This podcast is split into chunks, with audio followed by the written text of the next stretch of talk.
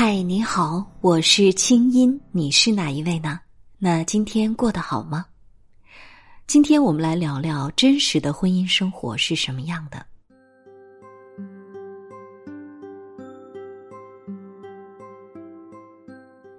那天，在我的视频号“我是清音”做情感连麦的时候，我遇到了一个三十二岁的小仙女。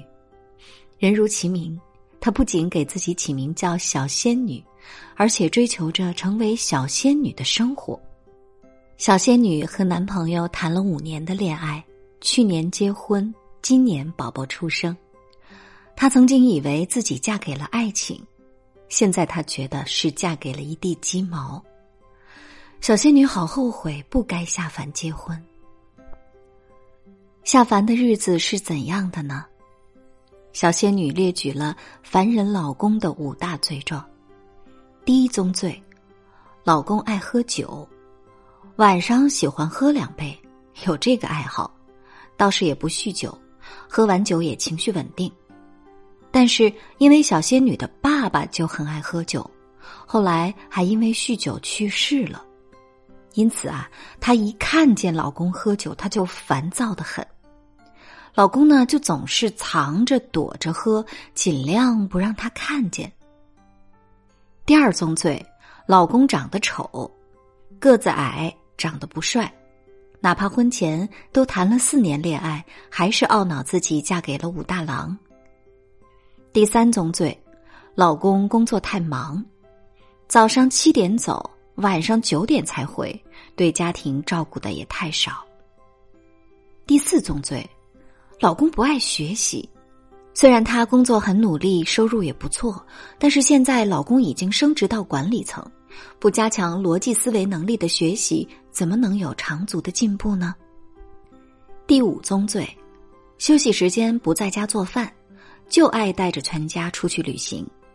可小仙女觉得出去玩太累了，只想在家就那么躺着。其实啊，这五宗罪还没说完呢。还有，老公家里有兄弟三个，老公喜欢钓鱼，老公学历不高。老公彩礼只给了四万块钱，婚礼办的太草率了，老公还小心眼儿，等等等等，罪状可以写上好几万字。现在知道我为什么说小仙女人如其名了吧？因为我在听小仙女痛陈老公罪状的时候，看到天空飘来五个字，这都不是事儿。可小仙女觉得这些凡人琐事不能忍。因为人间没有神仙老公踩着五彩祥云来迎娶她，所以她只好就下嫁喽。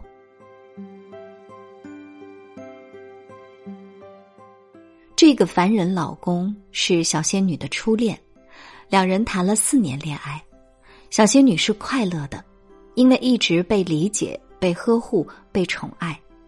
恋爱的四年里，小仙女没能遇到比她更好的人。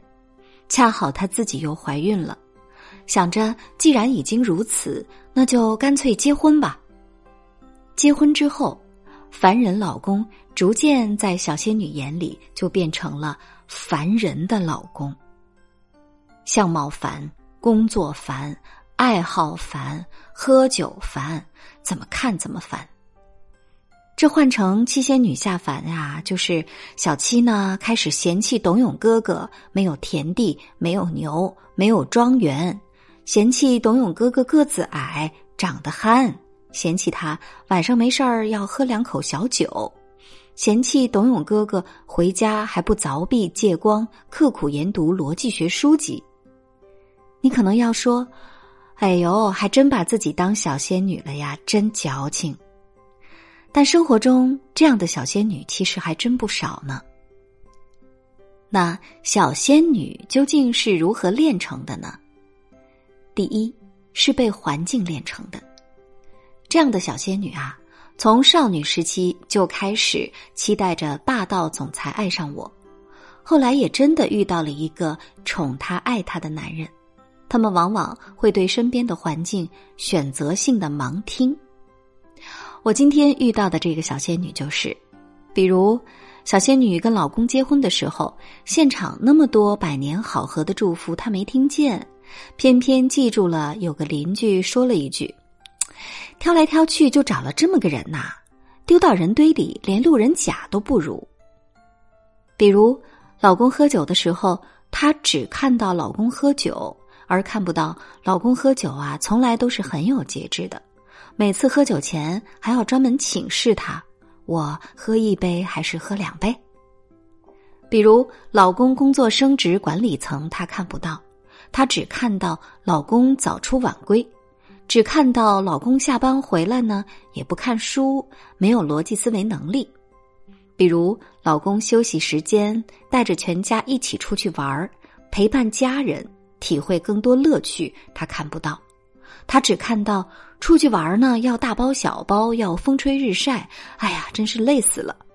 哼，这样的小仙女啊，其实最好的生活方式呢是不要回归到烟火人家，不要有婆媳关系，不要有尿片、奶瓶、学区房等等这些问题。他们最好是单身，这样就不必嫌弃谁，也不必要求谁，做一只美丽的嫦娥好了，把大猪蹄子狠狠的关在广寒宫的门外。而另一种小仙女呢，是百变而成。他们的环境跟凡人无差，上班九九六，回家围着孩子炕头和银行存款打转。但是他们会在老公升职加薪的时候，拉着老公出门庆祝，吃一个浪漫的晚餐。他们会用老公的奖金给自己买一条美美的仙女裙。他们会在老公带自己出门旅行的时候，请一个跟拍摄影师拍一堆照片发九宫格。他们会在老公喝点小酒的时候，关上灯，拿出两只水晶杯，借着窗外的夜色跟老公干一杯。他们的仙气啊，是靠自己变出来的。在琐碎的婚姻日常里，还要能百变仙女，这个技法有一个前提，就是你最起码要很爱你的老公，最起码要很珍惜你的婚姻。你才会想方设法的从鸡毛蒜皮的日子里去变出一朵玫瑰花来。我遇到的这位小仙女啊，她可是变不出来的，因为打心眼儿里她就不爱她老公，看不上她老公，也瞧不起自己的婚姻。所以呢，小仙女的面前有两条路：第一条是赶紧离婚，去找那个属于自己的盖世英雄。或者独守仙气飘飘的广寒宫，继续做他的小仙女。第二条路呢，就是继续再这样嫌弃下去呗，直到有一天发现自己眼里的垃圾变成了别的仙女手里的宝贝。小仙女满心委屈，觉得自己下嫁了，但其实啊，她老公也是错爱了。他本来可以找一个欣赏他的女人结婚，他努力挣钱，三十多岁就升职到管理层。周末只休息一天，都想着要带全家出去玩儿，情绪调节能力也很棒，偶尔喝点小酒，有节制，从不放纵。他本来呀是一个宝，可是到了小仙女这儿就被嫌弃成了垃圾，多亏呀！总有一天，这个董永哥哥也会觉得自己挺亏的，会翻过头来反悔和算账的。一个人一段婚姻有千疮百孔很正常，但如果你嫌弃他的千疮百孔，补上了又嫌弃这个补丁，那这个日子肯定就过不下去了。赖红国离婚一年之后，还在碎碎念吐槽和阿娇的婚姻，说是他毁了我的人生。人人都骂赖红国不知足，你娶的可是女神阿娇哎。那么有钱，那么美，还帮你的生意站台，但我相信赖红国的哭诉是真诚的。他娶了一个完全看不上他的女人，阿娇并不爱他。太多的节目里，几乎人人都能看出阿娇不爱他。但是阿娇当时的处境是：我只要嫁出去就行。他忘了婚姻要有爱情。一个三十多岁的女人。婚后还非要活成小仙女，这没有错。每个人都有自己的选择，但幸福是什么呢？幸福是彼此彼此。如果你对他的付出都是委屈的，都是不甘心的，那其实你对自己的婚姻就没有起码的责任心。小仙女们，做一辈子小仙女没有错，你就不用强行下凡了。但是如果下凡了，那凡间的婚姻必须要相爱，要相互尊重，相互欣赏。做一个凡人也不容易呢。